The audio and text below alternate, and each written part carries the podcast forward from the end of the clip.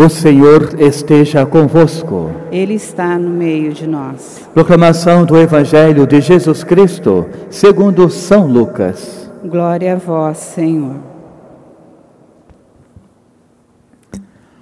Naquele tempo, Jesus, levantando os olhos para os seus discípulos, ele disse: Bem-aventurados vós, os pobres, porque vosso é o reino de Deus.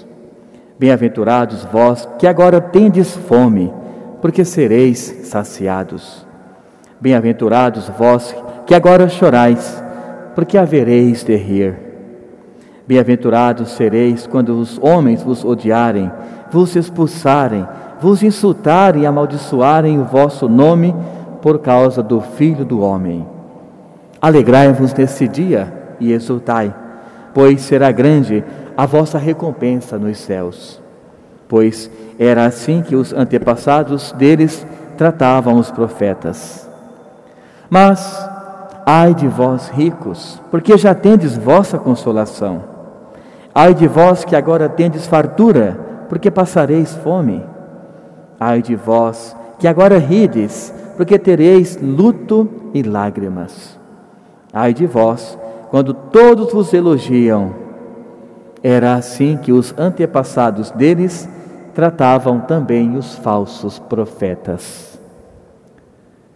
Palavra da salvação. Glória a vós, Senhor.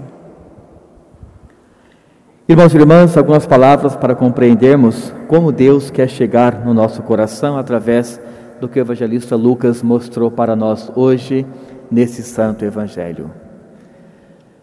Em momento primeiro, nós sabemos que Deus, ele tem um amor muito grande a todos nós. Portanto, Deus não faz essa separação como muitos podem às vezes pensar. Castiga um e ama o outro, ou castiga um grupo e ama outro grupo. Não.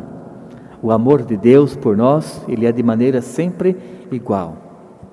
Cada pessoa vai sabendo como se aproximar de Deus e aproveitar 100% deste amor que Deus já, uma vez que gerou, que nos convidou para estarmos nessa vida terrena, este amor gratuito já, não é, já nos é dado 100%. Agora, o saber aproveitar deste momento oportuno que Ele nos dá, cada pessoa cria a sua dimensão de ida, de busca, de estar simplesmente no dia a dia vivenciando cada momento que Deus coloca na vida dele. Hoje ele traz então essa dimensão, duas em verdade. A primeira, ele fala dos bem-aventurados. Aqueles que hoje não têm nada, mas que pela sua simplicidade de vida, eles conseguem ser muito gratos a Deus, a tudo que têm. E ele, o outro, a outra dimensão, é um grupo de pessoas abastardas de tudo no que diz respeito à vida humana, não precisam de mais nada, porque o financeiro fala mais alto. No entanto, retomando minha primeira fala, o amor de Deus não faz essa separação. Todos nós somos amados de maneira igual. Portanto, não é pensarmos assim, ah, então o pobre Deus ama, o rico Deus não ama, de forma alguma. Deus não faz essa separação.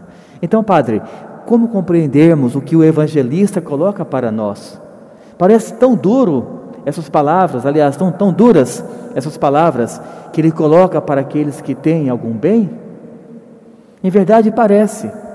Simplesmente por ouvirmos as palavras, dá-se a impressão que aqueles que têm muitos, muitos bens hoje, eles, não, eles um dia passarão por uma provação muito grande.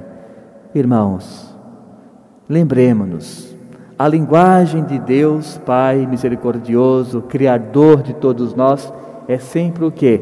A compaixão, a misericórdia. Então, quando o evangelista nos adverte nessas duas dimensões, ele está exaltando as pessoas simples, porque essas, de maneira muito fácil, conseguem conceber Deus na sua vida.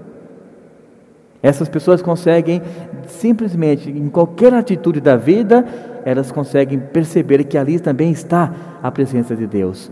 Mas não é diferente com aquele que tem bens também, de forma alguma. Se olharmos, por exemplo, a nossa realidade em Londrina, de catedral, quantas pessoas que têm bens que ajudam profundamente a nossa catedral. Nós temos muitas e muitas pastorais sociais que ajudam milhares de pessoas no decorrer de um mês, por exemplo.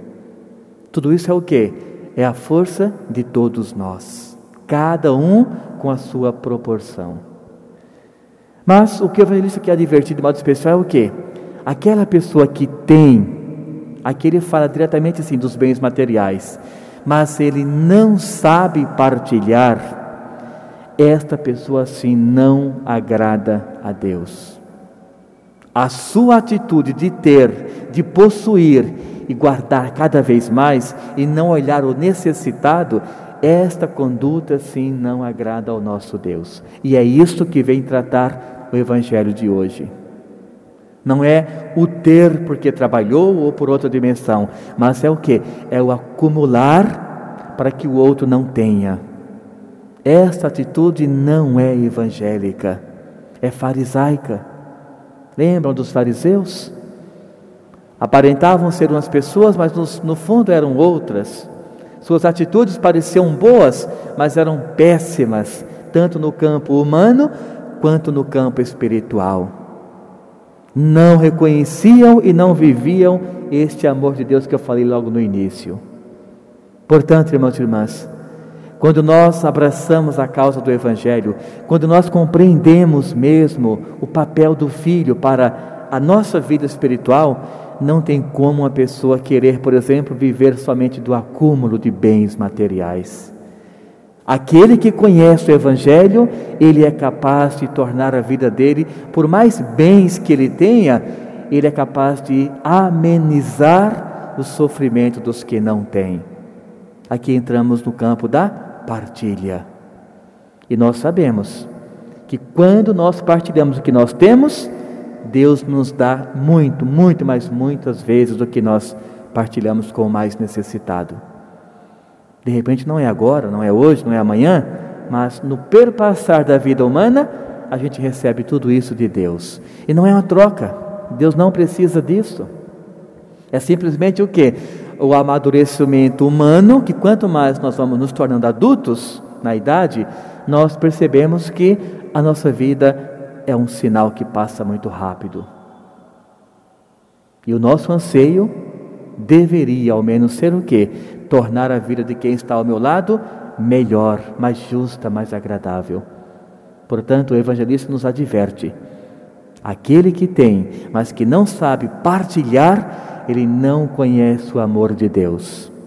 Aí haverá choro e ranger de dentes. Não desse evangelho, mas complementando todo o contexto. Aonde há mesquinharia, ali há também aquela pessoa que não consegue é, é, buscar, né, intensificar a sua relação com Deus, tampouco com o próximo também. Então pensamos a Deus que nos ilumine, que nós tenhamos essa riqueza claro, em especial a riqueza espiritual, que é por causa dela que quando nos chega a riqueza material, a gente sabe partilhar, sabe, a gente consegue ver que o outro é aquele que Deus colocou no caminho para amenizar, para tirar né, o sofrimento dessa pessoa e torná-la mais feliz também. Então, que Deus nos abençoe, que Deus nos auxilie e que nós saibamos partilhar aquilo que Deus já nos deu para sermos pessoas justas diante da compreensão da Sua palavra. Louvado seja o nosso Senhor Jesus Cristo. Para sempre seja louvado.